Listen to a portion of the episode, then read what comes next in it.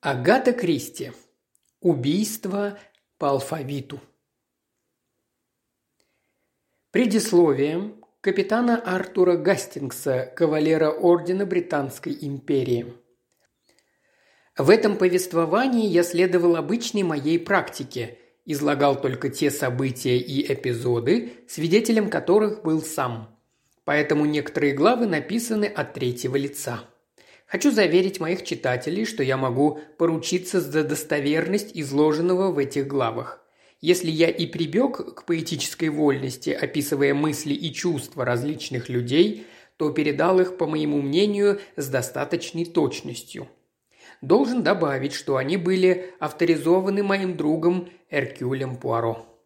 В заключении скажу, что если я слишком подробно описывал некоторые второстепенные человеческие отношения, возникшие вследствие череды загадочных преступлений, это потому, что никогда не следует забывать о человеческой натуре. Когда-то Эркюль Пуаро преподал мне драматический пример того, как преступление порождает романтические чувства. Что до раскрытия загадки ABC – то могу лишь заметить, что, на мой взгляд, Пуаро проявил настоящую гениальность в том, как решил задачу, совершенно несходную с теми, которые вставали перед ним прежде. Глава первая. Письмо. В июне 1935 года я на полгода вернулся в Англию с моего ранчо в Южной Америке. Жизнь в Америке сложилась для нас непросто – Вместе со всеми мы страдали от последствий мирового кризиса. В Англии у меня был ряд дел, которые, как мне представлялось, требовали для своего разрешения моего личного присутствия. Моя жена осталась управлять нашим ранчо. Стоит ли говорить, что, едва прибыв в Англию, я пустился на поиск моего старого друга, Эркюля Пуаро. Я нашел его, в это время он обитал в современной лондонской квартире, в доме гостиничного типа. Я заявил Пуаро, и он с этим согласился, что его выбор пал на этот дом исключительно из-за строгих геометрических пропорций здания. Ну, конечно, мой друг, мой дом – воплощение симметрии, вы не находите? Я ответил, что строение, на мой взгляд, чересчур прямоугольное, и, вспомнив старинную шутку, спросил – не обучили ли владельцы этого ультрасовременного дома своих кур нести квадратные яйца? Пуаро от души рассмеялся. «А, так вы не забыли этой шутки? Увы, наука пока бессильна, и куры все еще не подчиняются новым веяниям. Они по-прежнему несут яйца разных цветов и размеров». Я с любовью вглядывался в лицо старого друга. Он выглядел просто превосходно и совершенно не постарел с тех пор, как мы расстались. «Вы отлично выглядите, Пуаро», – заметил я. «Совсем не стареете. Собственно, как ни дико это звучит, я бы сказал, что в ваших волосах меньше седины, чем прежде». Пуаро ослепительно улыбнулся. «Почему же дико? Так оно и есть. Что же, ваши волосы чернеют вместо того, чтобы сидеть? Вот именно. Но ведь с научной точки зрения такое невозможно. Напротив, очень странно. По-моему, это противоречит законам природы. Как всегда, Гастингс, вы умны, но скользите по поверхности. Годы вас не изменили. Вы наблюдаете факты и верно их объясняете, сами того не замечая. Озадаченный я уставился на Пуаро. Не сказав ни слова, он удалился в спальню и вернулся оттуда с бутылочкой, которую и протянул мне. Все еще ничего не понимая, я взял пузырек в руки. На нем было написано «Ревивит» – восстанавливает естественный цвет волос красителем не является пять оттенков – пепельный, каштановый, золотистый, коричневый, черный. «Пуаро!» – воскликнул я. «Вы краситесь?» «А, наконец-то вы поняли. Так вот, почему ваши волосы стали чернее, чем в прошлый мой приезд. Разумеется!» «Боже мой!» – сказал я, справившись с удивлением. «Надо полагать, когда я приеду в Англию в следующий раз, вы будете носить накладные усы. А может быть, они и сейчас накладные?» Пуаро скривился. Усы были его слабостью, он чрезвычайно ими гордился. Мои слова задели его за живое. «О, нет-нет, Монами, даст бог до накладных усов еще далеко. Подумать только, накладные усы, какой ужас!» И Пуаро с усилием потянул за усы, чтобы я удостоверился в их подлинности. «Ну-с, пока они просто великолепны», – заметил я. «Вы так считаете?» В Лондоне я не видел усов, равных моим. Есть чем гордиться, подумал я, но ни за что на свете не сказал бы этого вслух, чтобы не оскорбить моего друга в его лучших чувствах. Вместо этого я спросил, продолжает ли он трудиться на своем поприще. «Мне известно, – сказал я, – что вы уже давно отошли от дел». «Верно. И взялся за выращивание тыкв. Но вслед за этим случилось убийство, и я послал тыквы к чертовой бабушке. И вот с тех пор, вам-то, конечно, это уже приходило в голову, я веду себя как Примадонна, которая каждый раз дает свой прощальный концерт. И этот прощальный концерт повторяется снова и снова. Я засмеялся. По правде сказать, это очень близко к истине. Каждый раз я повторяю «все, хватит», но нет, появляется что-нибудь новое, и надо признать, друг мой, что отставка мне не по душе. Если серые клеточки не работают, им конец». «Ясно», – кивнул я. «Вы заставляете свои серые клеточки трудиться, но умеренно. Вот именно. Я стал разборчив. Теперь Эркюль Пуаро отбирает для себя только самые вершки». «И много вам перепало вершков?» «Достаточно. Недавно я чудом даже спасся. От провала? «Конечно нет», – Пуаро обиженно посмотрел на меня. «Но меня, Эркюля Пуаро, чуть не уничтожили». Я присвистнул. «Ловкий преступник?» «Не столько ловкий, сколько бесшабашный», – ответил Пуаро. «Вот именно, бесшабашный. Но не будем об этом говорить. Знаете, Гастингс, я верю, что вы приносите мне счастье». «Вот как?» – сказал я. «Каким же образом?» Пуаро не дал мне прямого ответа, но продолжал. Как только я узнал, что вы приедете, я подумал, что-то произойдет. Как в прежние времена, мы выйдем на охоту вдвоем, но если так, дело должно быть необычным». Он взволнованно зажестикулировал. «Необычным, тонким, финальным». Последнее французское слово было вложено все его непереводимое своеобразие. «Право, Пуаро», — заметил я, — вы говорите о преступлении, словно заказываете ужин в Ритце. Между тем не бывает преступлений по заказу, верно? Вы правы, Пуаро вздохнул. Но я верю в везение, если угодно в рок. Ваше предназначение быть рядом и спасать меня от непростительной ошибки. От какой ошибки? От пренебрежения очевидностью. Я обдумал эту фразу, но так и не понял, в чем ее суть. «Что же?» – наконец спросил я с улыбкой. «Преступление века вам пока не подвернулось?» «К сожалению. Впрочем, то есть...» Он умолк и озабоченно нахмурился. Механически он расставил на столе мелкие предметы, которые я невольно сдвинул с их места. «Не знаю», – медленно произнес он. Я в недоумении смотрел на него. Его лоб был по-прежнему насуплен.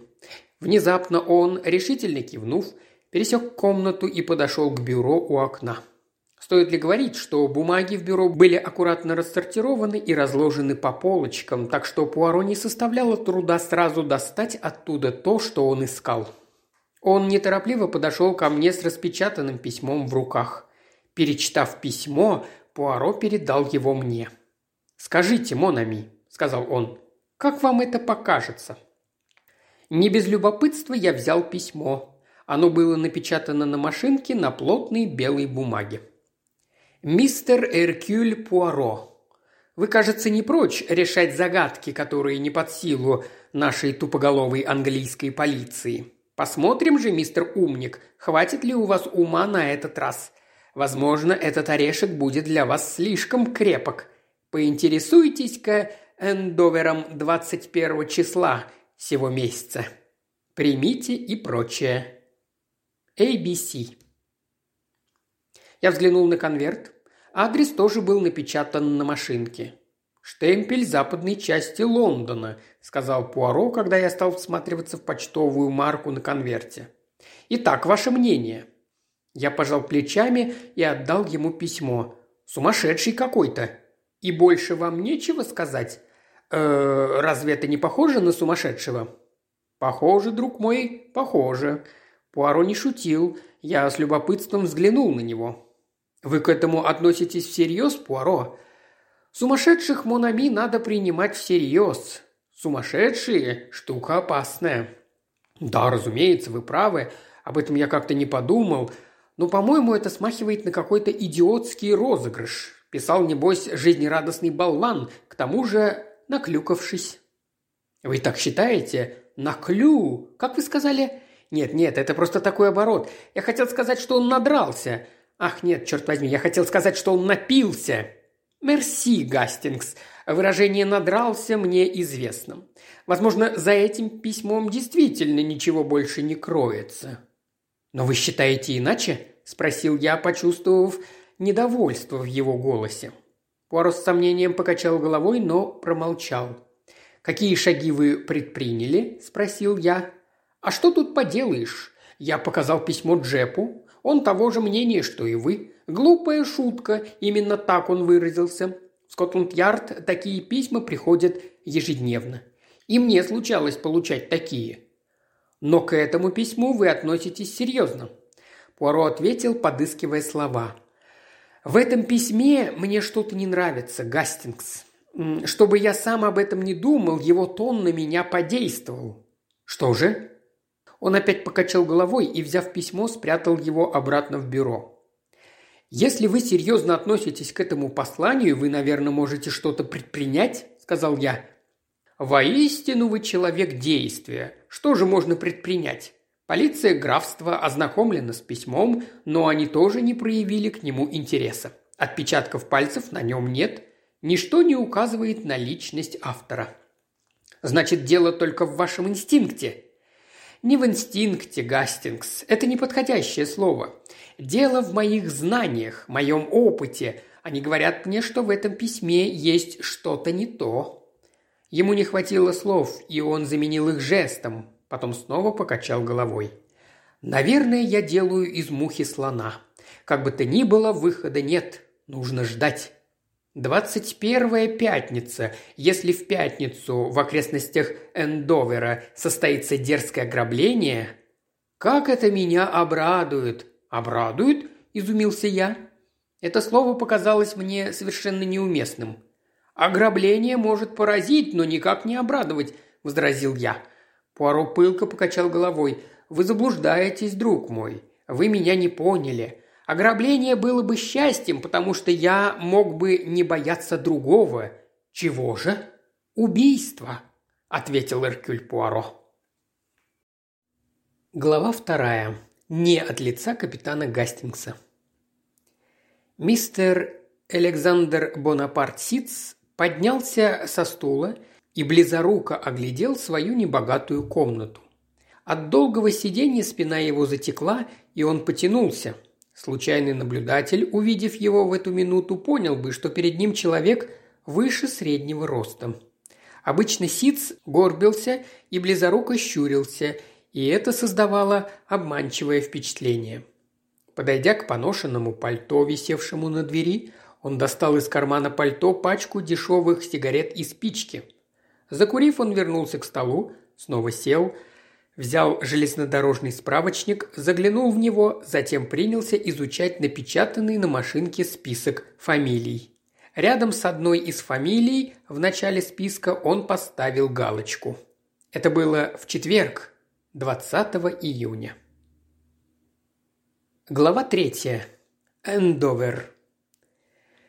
Сперва я находился под впечатлением от предчувствий Пуаро по поводу полученного им анонимного письма. Но следует признать, что совершенно забыл об этом, когда наконец наступило 21 и снова вспомнил о письме, лишь когда моему другу нанес визит старший инспектор Скотланд-Ярда Джеб – мы были много лет знакомы с инспектором, и он сердечно поприветствовал меня. «Ба!» – воскликнул он. «Капитан Гастингс собственной персоной. Вернулись домой из этих своих пампасов?» Увидел вас рядом с месье Пуаро и сразу вспомнились старые деньки. Вы, право, неплохо выглядите, только макушка слегка поредела, а? Ну, до этого нам всем не избежать. Я тоже лысею».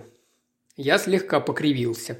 Мне казалось, что тщательно зачесывая волосы на макушку, я полностью закрываю проплешину, на которую намекал Джеб, Однако инспектор, если дело касалось меня, никогда не отличался тактом, и я, сделав хорошую мину, признал, что все мы не молодеем.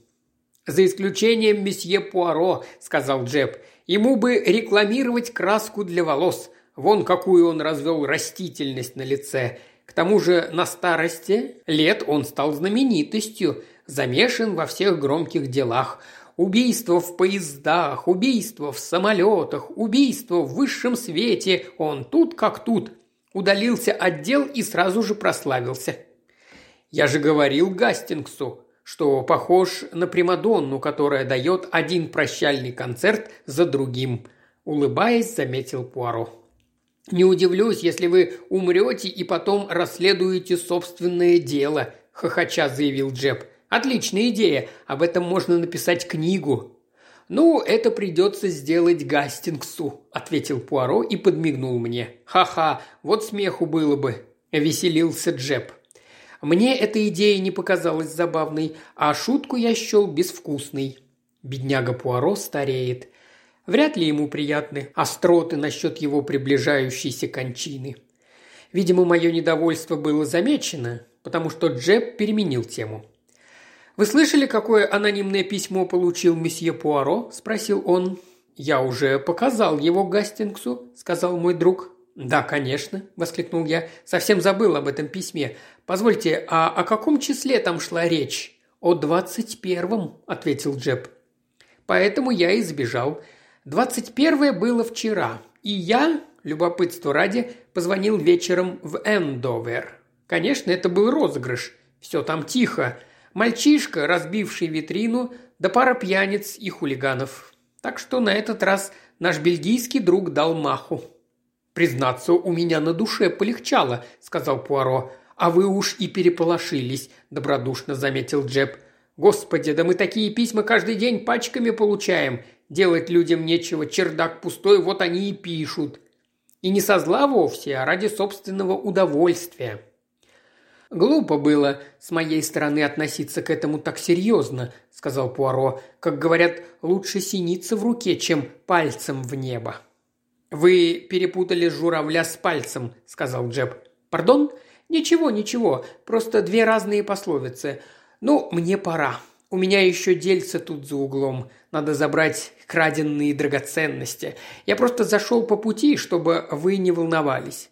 Жаль заставлять серые клеточки работать в холостую. Сказав это и расхохотавшись, Джеб удалился. «Он не меняется, наш старина Джеб», – заметил Пуаро. «Джеб сильно постарел», – ответил я и мстительно добавил. «Седой, как лунь». Кашлянув Пуаро произнес – Заметьте, Гастингс, существует такое приспособление. Мой парикмахер очень ловко их делает.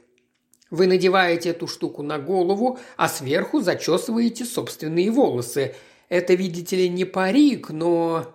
Пуаро, взревел я, запомните раз и навсегда. Чертово изобретение вашего треклятого парикмахера мне ни к чему.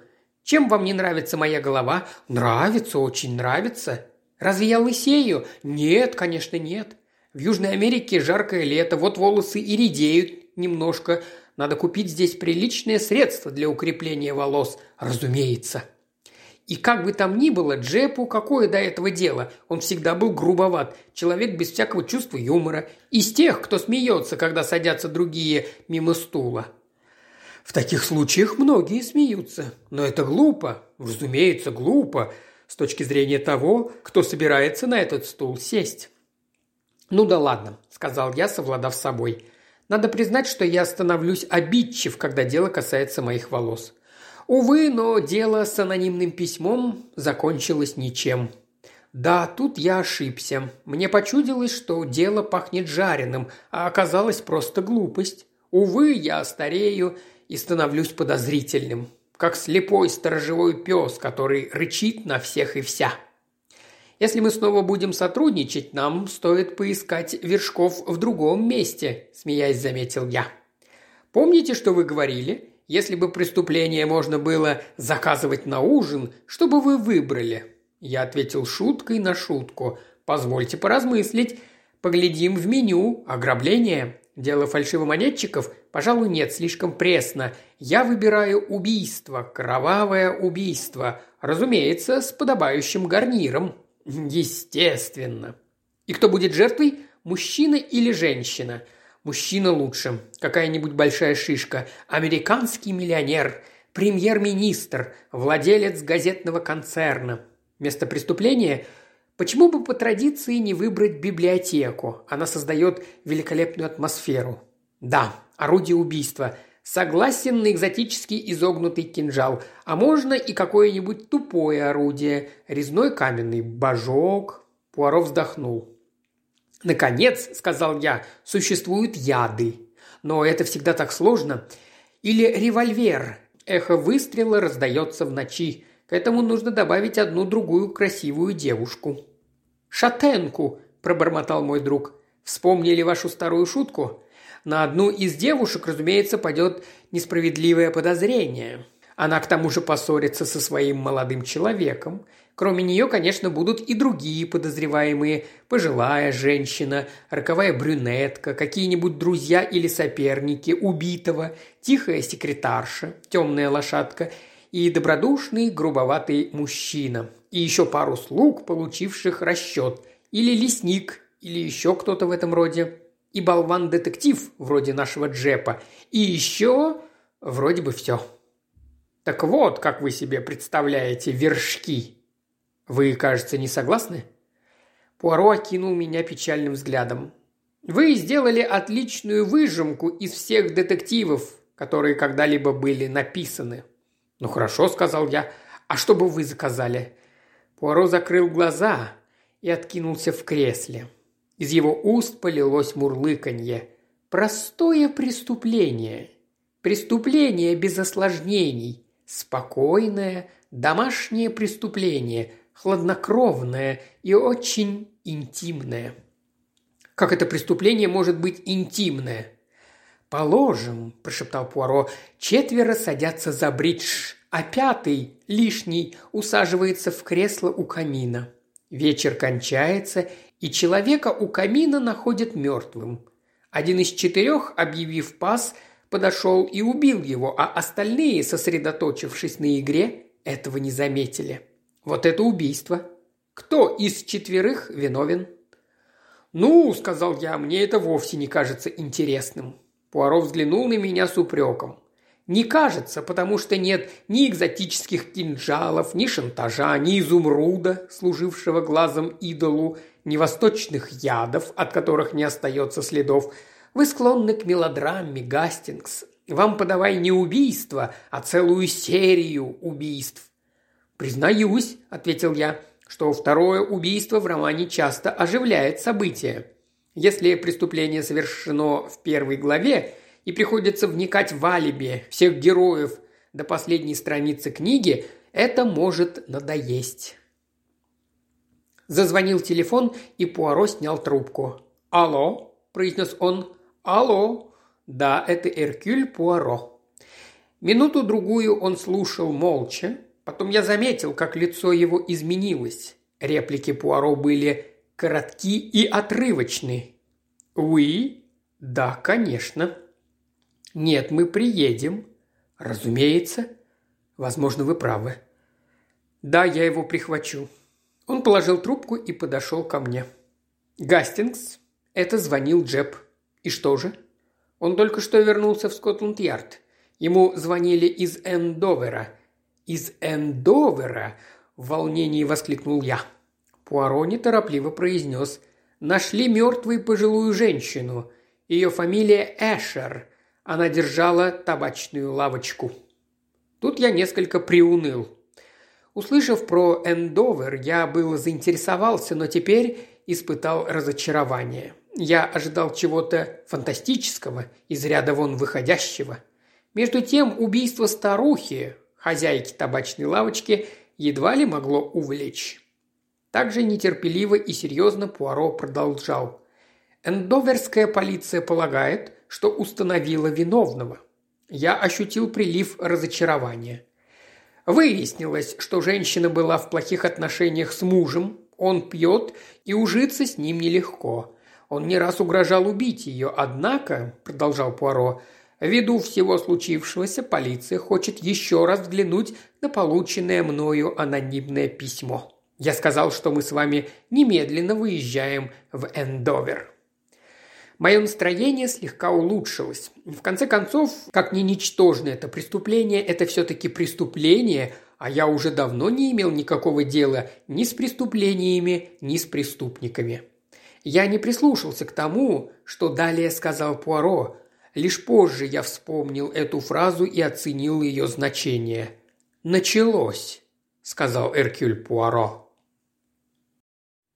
Глава четвертая. Миссис Эшер. В Эндовере нас встречал инспектор Гленн, высокий блондин с приятной улыбкой. Точности ради я, пожалуй, коротко изложу фактическую сторону дела. Факт преступления был обнаружен констеблем Довером в час по полуночи, то есть уже 22-го. Патрулируя по городу, он подергал дверь лавки, увидел, что она не заперта, и вошел, причем сперва ему показалось, что в лавке никого нет. Подняв фонарь над прилавком, он, однако, заметил скрюченное тело старой женщины. Когда на место прибыл полицейский врач, выяснилось, что женщину ударили по затылку тяжелым предметом, Возможно, в то время, как она брала пачку сигарет с полки за прилавком. Смерть, видимо, наступила 7-9 часов назад. Но нам удалось установить время убийства еще точнее, пояснил инспектор. Мы нашли человека, который заходил в лавку купить табаку в 17.30. А другой человек, зайдя в лавку, увидел, что там никого нет. Так он подумал. В пять минут седьмого. Значит, убийство совершено между 17.30 и 18.05. Пока мне не удалось найти свидетелей, видевших этого Эшера поблизости, но пока еще не поздно. В девять он сидел в трех коронах и уже изрядно выпил. Когда мы его разыщем, то задержим его как подозреваемого.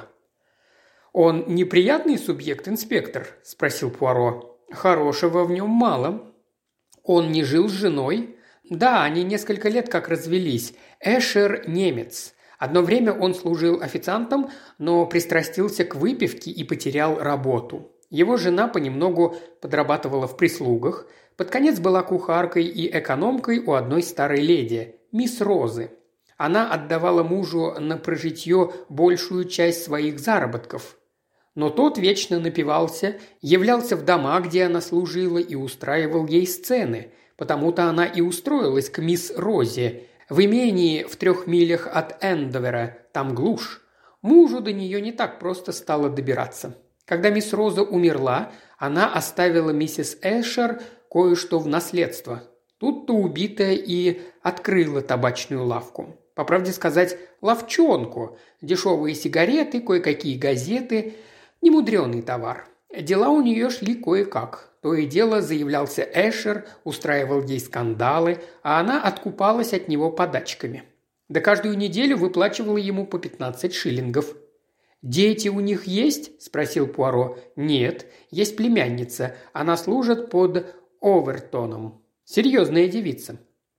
«Так вы говорите, Эшер имел обыкновение угрожать жене?» «Так точно». «Напьется и безобразничает, ругается и кричит, что проломит ей голову. Трудно ей жилось. Сколько ей было лет? Под шестьдесят. Работящая, ношенная женщина. Пуаро серьезно спросил. «Вы полагаете, инспектор, что преступление совершил Эшер?» Инспектор неуверенно покашлял. «Решать пока преждевременно, месье Пуаро, но я хотел бы, чтобы сам Франц Эшер рассказал нам, как он провел вчерашний вечер. Если он даст удовлетворительные объяснения, ладно. Если же нет...» И инспектор многозначительно замолчал. Из лавки ничего не пропало? Нет. Деньги в кассе целы, никаких признаков ограбления. Вы думаете, что Эшер явился в лавку пьяным, начал оскорблять жену и в конце концов нанес ей удар? Это кажется самым вероятным объяснением. Но, по совести сказать, сэр, я бы хотел еще раз взглянуть на странное письмо, которое вы получили. Как знать, может быть, его написал Эшер? Пуаро достал письмо. Инспектор прочел его и нахмурился. «На Эшера не похоже», – сказал он наконец. «Едва ли Эшер назвал бы английскую полицию нашей, если только он тут не схитрил. А на это у него вряд ли хватило бы ума. Потом он не человек, сущая развалина. Руки у него трясутся, куда ему написать такое аккуратное письмо. К тому же и бумага, и конверт хорошего качества. Странно, что в письме упоминается 21 июня. Конечно, это может быть совпадением, «Да, не исключено. Но не люблю я таких совпадений, месье Пуаро. Тютелька в тютельку». Инспектор снова нахмурился и помолчал минуту-другую. ABC. Кто же, черт возьми, этот ABC? Посмотрим, не поможет ли нам Мэри Дроуэр. Это племянница миссис Эшер. Странное дело, если бы не это письмо, я бы не сомневался, что это работа Франца Эшера. Что вы знаете о прошлом, миссис Эшер? Она из Гэмпшира. Еще девушкой была служанкой в Лондоне. Там она встретила Эшера и вышла за него. Во время войны им пришлось туго. Ушла она от него в 1922 году. В то время они были в Лондоне. Сюда она вернулась, чтобы отделаться от него, но он разнюхал, где она, приехал сюда и все вымогал у нее деньги. Вошел констебль. «Да, Бригге, в чем дело?» Мы доставили этого Эшера. Отлично. Ведите его сюда. Где он был? На станции. Прятался в грузовом вагоне э, на запасных путях. Ах, вот как. Давайте-ка его сюда. Франц Эшер действительно производил жалкое и неприятное впечатление. Он то заливался слезами, то дрожал от страха, то сыпал угрозами. Его смутные глазки метались от одного лица к другому. «Что вам от меня нужно?» Я ничего не сделал. Притащили меня сюда, экое безобразие. Что за свинство? Да как вы смеете?» Внезапно его тон изменился. «Нет-нет, я ничего такого не имел в виду. Не обижайте бедного старика, не сердитесь. Все сердятся на старого Франца, на бедного старого Франца». Мистер Эшер пустил слезу. «Хватит, Эшер», – сказал инспектор. «Возьмите себя в руки. Я вас ни в чем не обвиняю до поры до времени и вы не обязаны давать показания против воли. С другой стороны, если вы действительно не замешаны в убийстве вашей жены, Перебивая инспектора, Эшер завизжал. «Я не убивал ее, не убивал. Все это в раке. Все вы против меня, проклятые английские свиньи. Я не убивал ее, не убивал». Но часто грозил ей этим, Эшер. «Нет-нет, вы не понимаете, я просто шутил. Мы любили так пошутить с Алисой. Она понимала, что это шутка». «Хорошие шутки.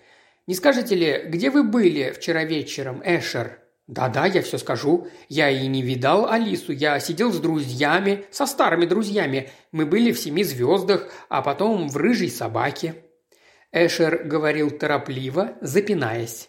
Дик Уиллоус, он был со мной, еще старина Керди и Джордж, а еще Плат и другие ребята. Говорю вам, я не видел Алису. Ах, год, честное слово, правда». Голос его снова перешел в крик. Инспектор кивнул своему подчиненному. «Уведите его. Задержан как подозреваемый». «Не знаю, что и сказать», – сказал он, когда увели неприятного трясущегося старика с тяжелым подбородком и хищным ртом. «Если бы не письмо, я бы сказал, что это работа Эшера». Что это за люди, которых он называл «скверная компания»? Многие из них способны на лжесвидетельство. Не сомневаюсь, что он был с ними большую часть вечера. Многое зависит от того, видели ли его поблизости от лавки между половиной шестого и шестью. Пуаро задумчиво покачал головой. «Вы уверены, что в лавке все цело?» Инспектор пожал плечами. «Трудно сказать. Может, пачки другой сигареты не хватает, но ради этого на убийство никто не пойдет. И в лавке, как бы это сказать, не появилось ничего нового, ничего постороннего, неожиданного. Там нашли железнодорожный справочник», – сказал инспектор. «Справочник?» Ну да, алфавитный справочник. Он был открыт и лежал на прилавке, обложкой кверху. Вроде кто-то, может, сама старуха, а может и покупатель, смотрел, какие поезда идут из Эндовера. Она торговала такими справочниками? Инспектор покачал головой. Нет. Она продавала брошюрки с расписанием, а это толстый справочник. Такие продаются только в больших магазинах. В глазах Пуаро зажегся огонь. Он подался вперед.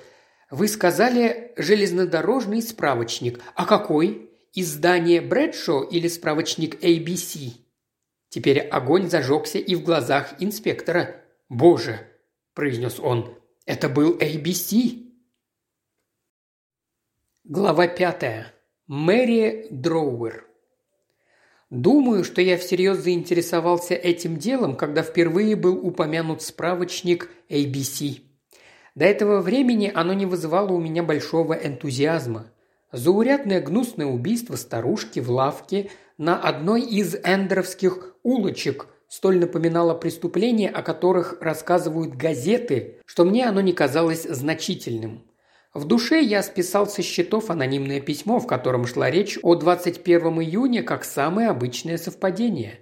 Я вполне уверился в том, что миссис Эшер пала жертвой пьяницы мужа. Но вот прозвучало название железнодорожного справочника, широко известного по сокращенному названию ABC, и содержащего список всех железнодорожных станций в алфавитном порядке, и я ощутил дрожь волнения – не может же это оказаться вторым совпадением. Гнусное преступление надо было рассматривать под новым углом. Кто тот таинственный человек, который убил миссис Эшер и оставил на месте преступления железнодорожный справочник ABC? Когда мы вышли из полицейского участка, то первым делом направились в морг, чтобы осмотреть тело покойной. Странное чувство овладело мной, когда я взглянул на это морщинистое старое лицо и редкие седые волосы, стянутые в тугой пучок на затылке.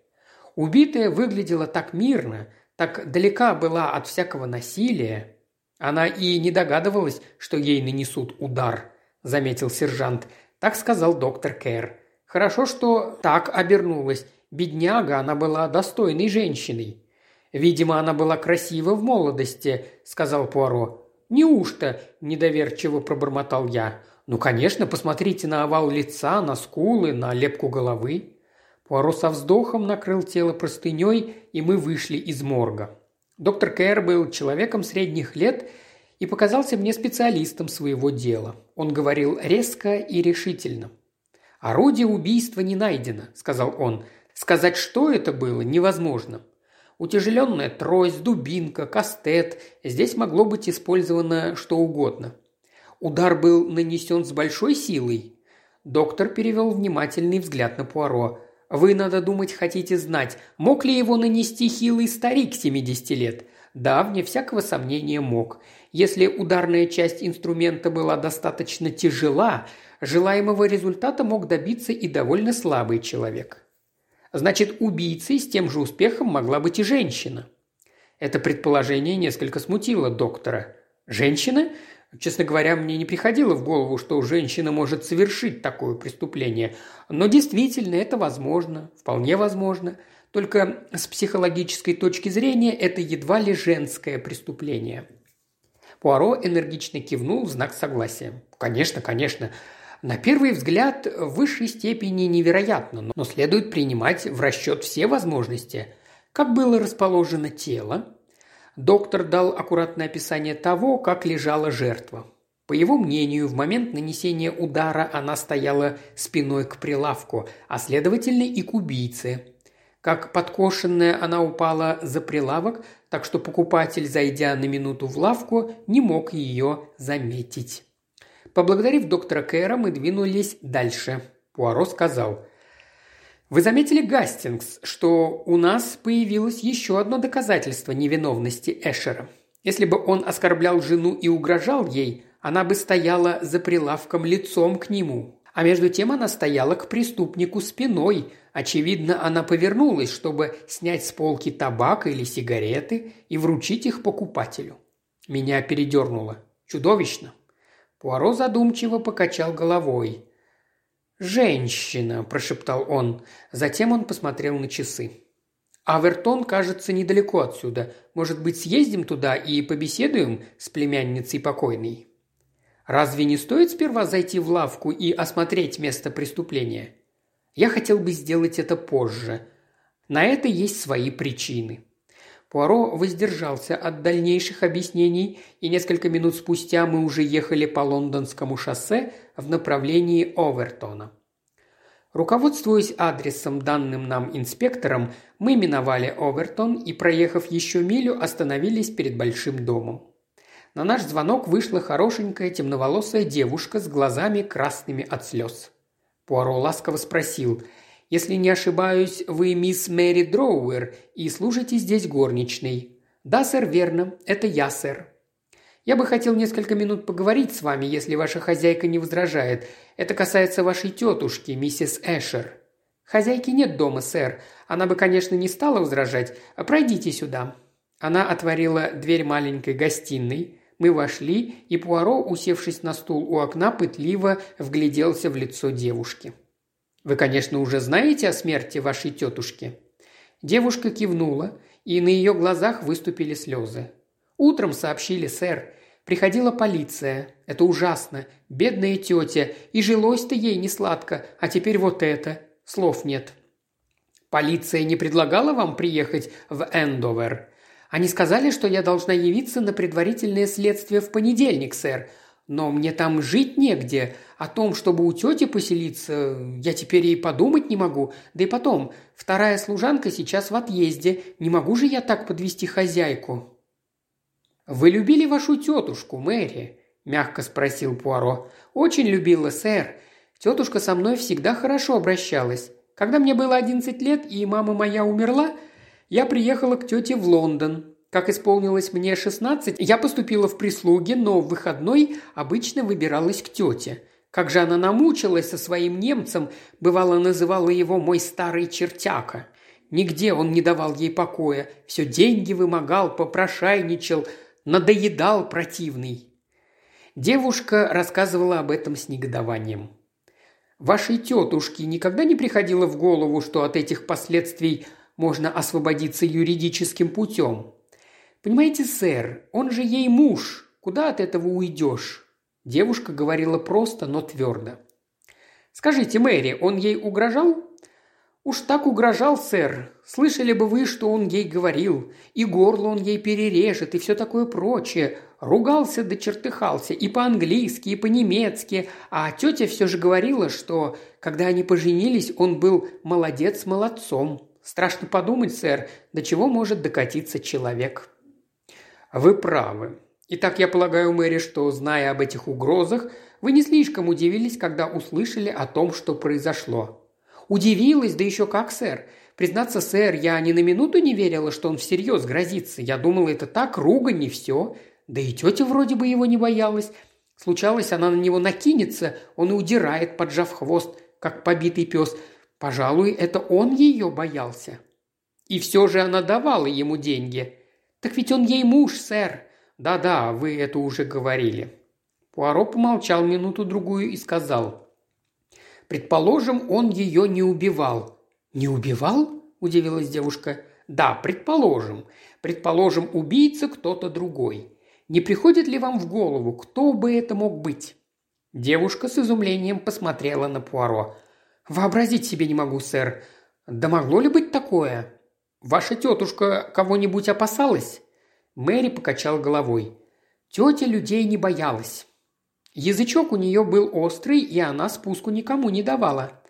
Она при вас не называла никого, кто затаил бы на нее злобу? Нет, не было такого, сэр.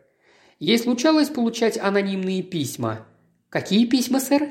Э, неподписанные письма, или, например, с подписью вроде ABC. Пуаро пристально вглядывался в девушку, но ясно было, что она ничего не знает – Мэри лишь удивленно покачала головой. «У вашей тетушки, кроме вас, были другие родственники?» «Родни больше не осталось, сэр. У нее было девять братьев и сестер, но почти все умерли детьми, только трое остались. Дядя Том погиб на войне, а дядя Гарри уехал в Южную Америку, и след его затерялся. А мама у меня умерла, так что я одна осталась. У вашей тетушки были сбережения, деньги?» Было у нее маленько в сберегательном банке. На приличные похороны хватило бы, как она сама говорила. А так она едва сводила концы с концами. Куда же денешься при ее-то старом негодяе?»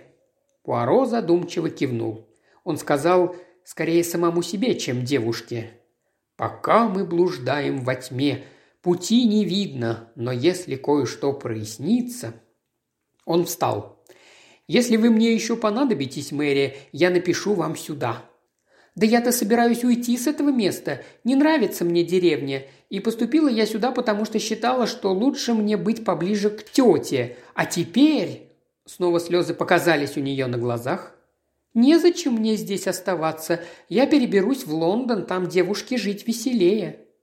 «Я хотел бы, чтобы, уезжая, вы сообщили мне свой новый адрес. Вот моя карточка». Пуаро протянул девушке карточку, она с удивлением посмотрела на него и нахмурилась. «Так вы... вы не из полиции, сэр?» «Я частный детектив». Некоторое время она молча смотрела на него и, наконец, сказала. «А что, дело нечисто, сэр?» «Да, милая, дело нечисто. Позже вы, вероятно, будете мне полезны». «Я... я на все готова, сэр. Не по-человечески это, что тетю убили». Необыкновенные слова, но они глубоко меня тронули. Через несколько секунд мы уже ехали назад в Эндовер. Глава шестая. Место преступления. Переулок, в котором произошла трагедия, выходил на главную улицу. Лавка миссис Эшер была расположена на полпути от улицы по правой стороне. Когда мы свернули в переулок, Пуаро посмотрел на часы, и я понял, почему мы отложили осмотр места преступления. Было как раз полпятого. Пуаро хотел воспроизвести атмосферу вчерашних событий как можно точнее – но если он и ставил перед собой такую цель, его постигла неудача. Вне сомнения, в этот момент переулок выглядел совсем иначе, чем предыдущим вечером. Между домиками бедноты там и сям виднелись мелкие лавочки. Вероятно, в обычные дни по этому переулку проходило немало народу, преимущественно люди победнее, а на тротуаре и мостовой, наверное, играли стайки ребятишек. Однако сейчас перед одним домом с лавкой внизу собралась толпа, и не требовалось большой проницательности, чтобы догадаться, что это за дом.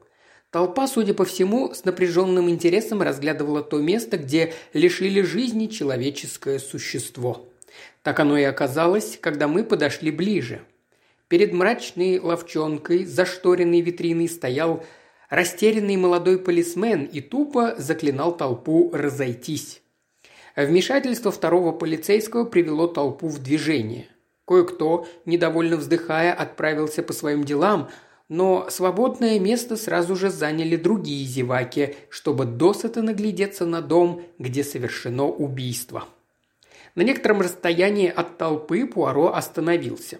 Отсюда довольно четко видна была надпись на вывеске. Пуаро негромко прочитал ее. «Э. Эшер. Вы». Он умолк. «Давайте зайдем внутрь, Гастингс». Я только того и ждал. Мы пробрались через толпу и предстали перед молодым полисменом. Пуаро предъявил удостоверение, выданное ему инспектором. Констебль кивнул и, отперев дверь, пропустил нас в лавку. Под любопытными взглядами зевак мы вошли внутрь. Поскольку штора была опущена, в лавке было совсем темно. Констебль нашел выключатель и зажег свет. Тусклая лампочка едва освещала помещение. Я осмотрелся. Мрачная ловчонка. Там и сям несколько запылившихся дешевых журналов и вчерашних газет.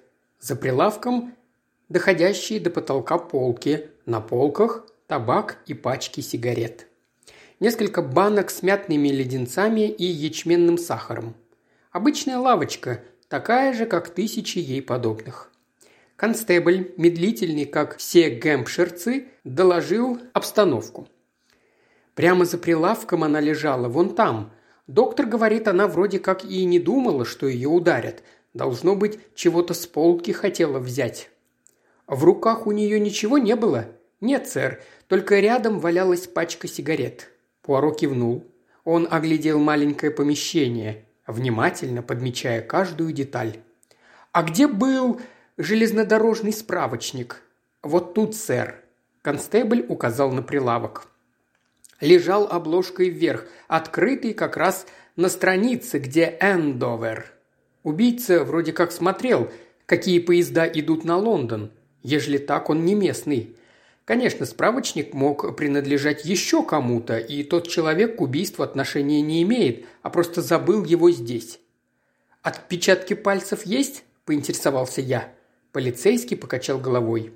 «Все досконально обследовали, сэр. Никаких отпечатков. А на прилавке?» – спросил Пуаро. «Там их полным-полно, сэр. Отпечаток на отпечатке». «А отпечатки пальцев миссис Эшер там есть?» «Пока трудно сказать, сэр». Пуаро кивнул, потом спросил, жила ли убитая на втором этаже. «Да, сэр. Надо пройти через эту вот заднюю дверь, сэр. Вы извините, я бы с вами пошел, но мне нельзя отлучаться». Пуаро пошел в указанную нам дверь, а я последовал за ним. За лавкой находилась микроскопическая комнатка, гостиная и кухонька одновременно. Здесь царили чистота и аккуратность, но мебель была сборная и вид у комнаты мрачноватый. Над камином висело несколько фотографий. Чтобы рассмотреть их, я подошел поближе, а за мной и Пуаро. Фотографий было всего три. Одна представляла собой дешевенький портрет девушки, с которой мы беседовали днем. Мэри Дроуэр. Ясно было, что, идя к фотографу, она надела все самое лучшее. На лице ее застыла тупая деревенская улыбка, которая так часто обезображивает людей, позирующих перед аппаратом, и заставляет меня предпочитать мгновенные снимки. Вторая фотография была подороже нечеткий художественный снимок пожилой седовласой дамы с меховой горжеткой на шее.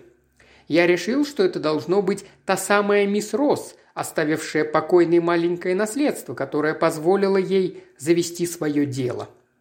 Третья фотография была совсем старой, выцветшей и пожелтевшей. На ней были изображены стоящие под руку молодые мужчины и женщины в старомодных костюмах. У мужчины в петлице была бутоньерка, а в его позе чувствовалось праздничное настроение. «Видимо, свадебное фото», – сказал Пуаро. «Смотрите, Гастингс, говорил же я, что она была хороша собой». Пуаро был прав. Ни старомодная прическа, ни старомодный наряд не могли скрыть того, как красива эта девушка с чистыми чертами лица и одухотворенным взглядом. Я пригляделся к фигуре мужчины. Невозможно было угадать дряхлого Эшера в изящном молодом человеке с военной выправкой. Я припомнил старого пьяного кривляку, вспомнил усталое, состарившееся в постоянном труде лицо убитой, и мне стало жутковато от того, как бесщадно время.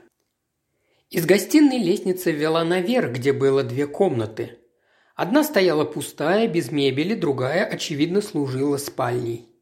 Полиция обыскала спальню и оставила все как было. Пара старых одеял на кровати, стопка штопанного белья в ящике комода, кулинарные рецепты в другом ящике, дешевый роман под названием «Зеленый оазис», пара чулок душераздирающе блестящих новым дешевым шелком, две фарфоровые безделушки, дрезденский пастушок, изрядно поломанный, и желтая собачка с голубыми пятнами – черный плащ и шерстяная кофта на вбитых в стену колышках.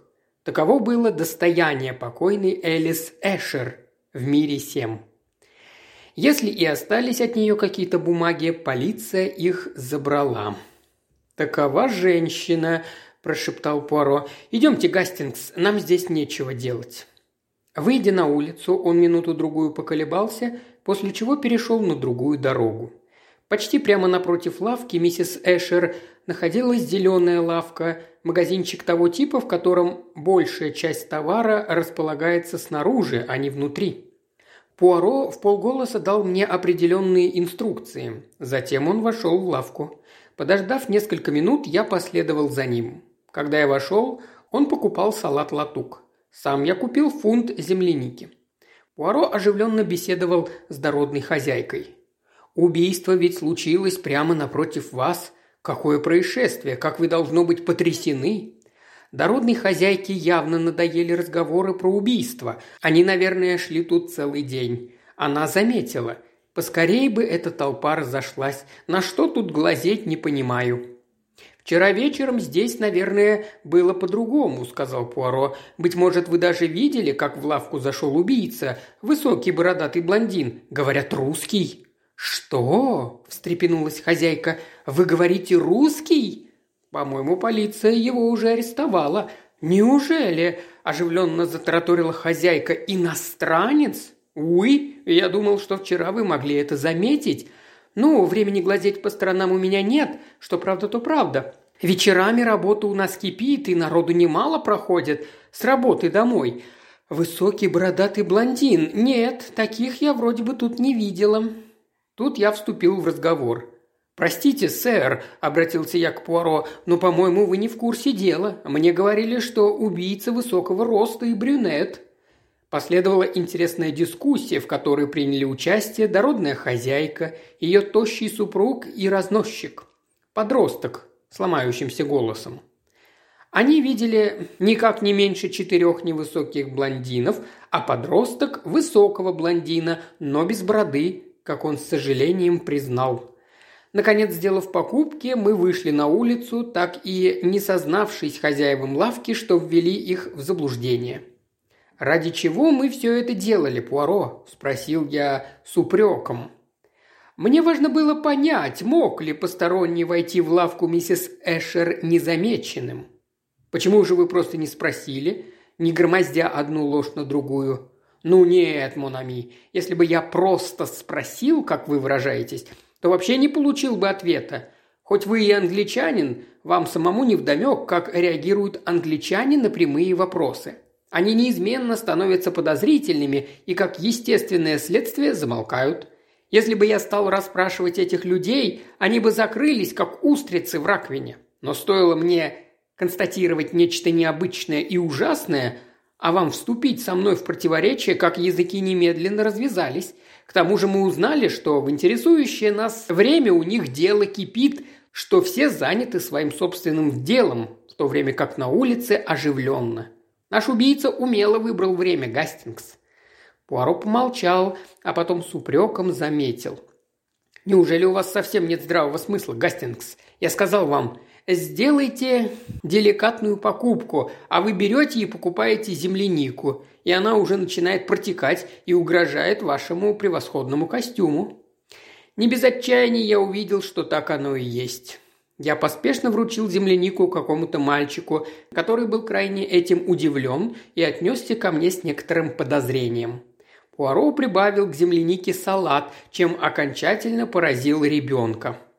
Пуаро продолжил свое внушение. В дешевой зеленой лавке землянику не покупают. Земляника, если она не свежесорванная, имеет тенденцию давать сок. Можно купить бананы, яблоки, даже капусту, но не землянику. «Это было первое, что пришло мне в голову», – оправдывался я. «Я был лучшего мнения о вашей фантазии», – отрезал Пуаро. Он остановился на тротуаре.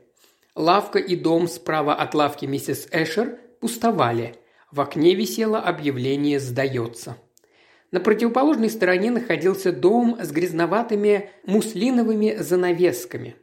К этому-то дому направился Пуаро и за неимением звонка отстукал затейливую дробь дверным молотком. После некоторого ожидания дверь открыл замурзанный ребенок, которому следовало бы вытереть нос. «Добрый вечер!»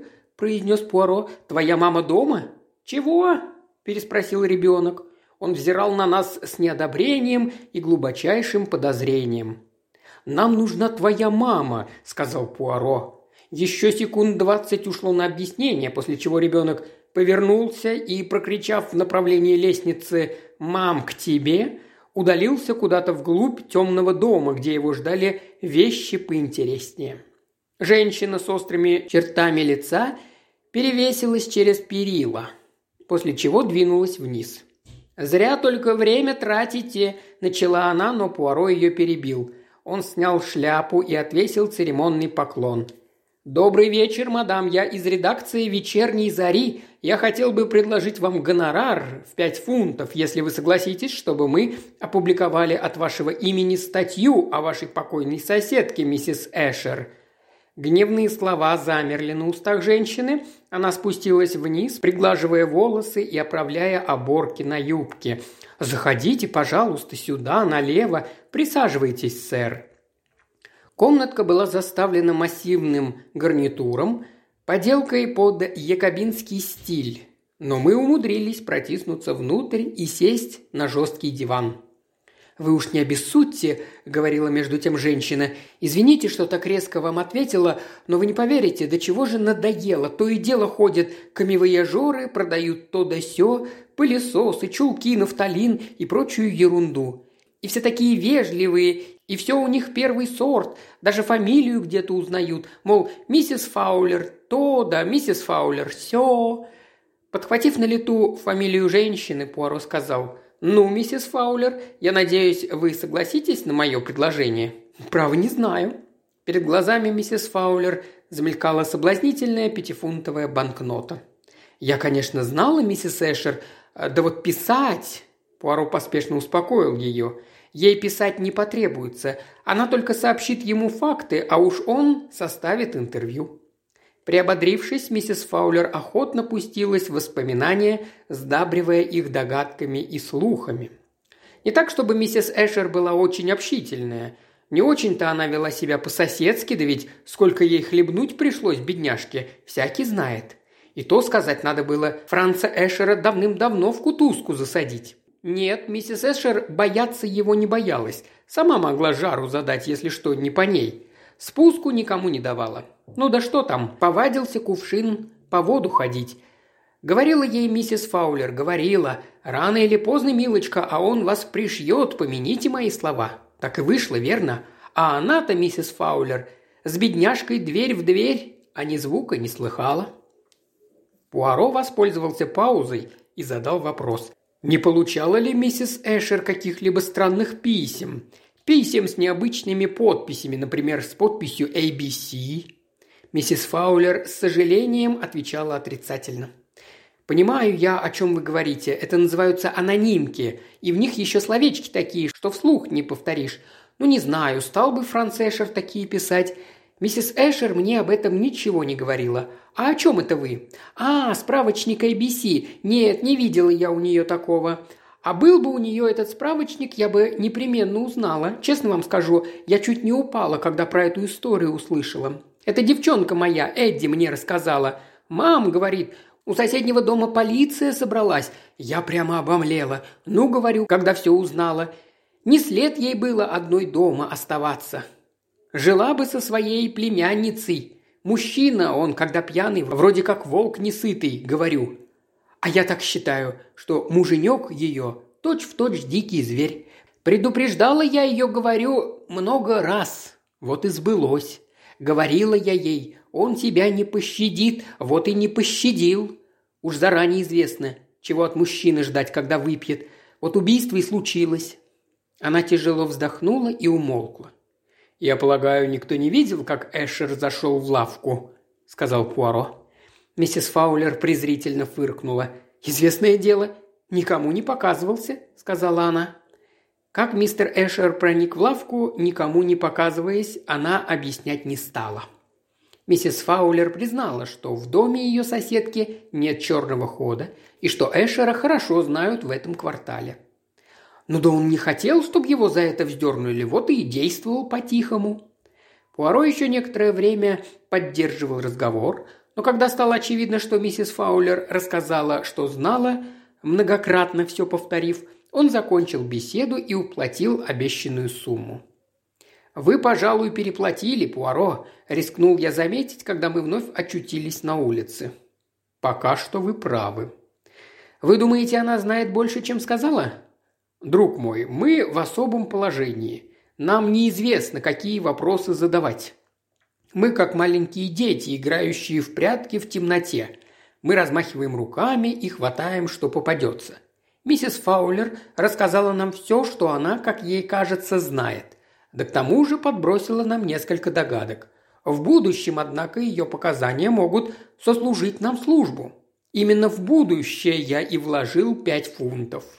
Я не до конца понял Пуаро, но в этот момент мы повстречали инспектора Глена. Уважаемый слушатель, ты прослушал ознакомительный фрагмент аудиокниги. Желаешь продолжить слушать аудиокнигу? Тогда подписывайся на канал Ильи Кривошеева на Бусти. Ссылка на канал в описании.